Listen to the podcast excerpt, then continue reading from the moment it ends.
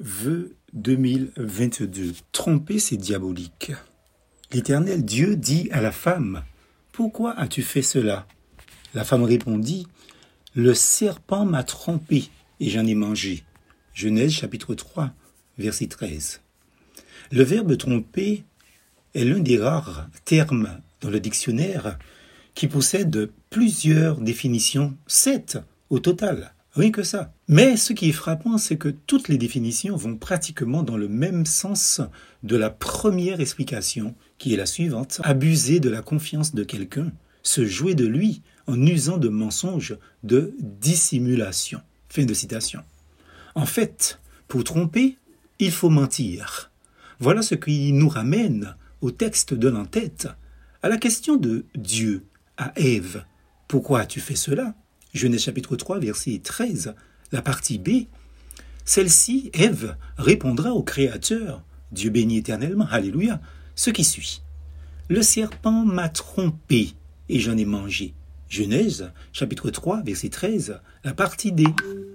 Nous notons ici que le premier mensonge sur cette terre que Dieu a créée est l'œuvre du diable, représenté ici par le serpent ancien, mais ô combien présent dans notre société d'aujourd'hui. Ce qui explique les propos de notre Seigneur, Jésus, quand il dit Il, c'est-à-dire Satan, a été le meurtrier dès le commencement, et il ne se tient pas dans la vérité parce qu'il n'y a pas de vérité en lui. Lorsqu'il profère le mensonge, il parle de son propre fond, car il est menteur et le père du mensonge.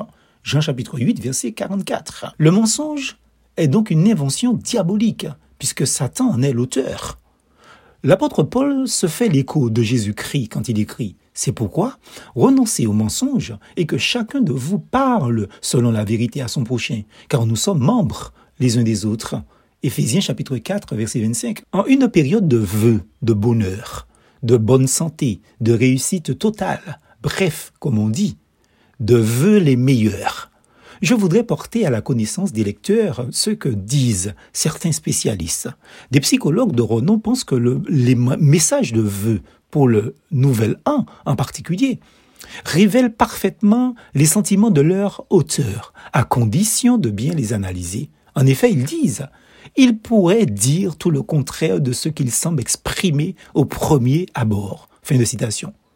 En ce début d'année, si on renonçait au mensonge, si chacun de nous parlait selon la vérité à son prochain.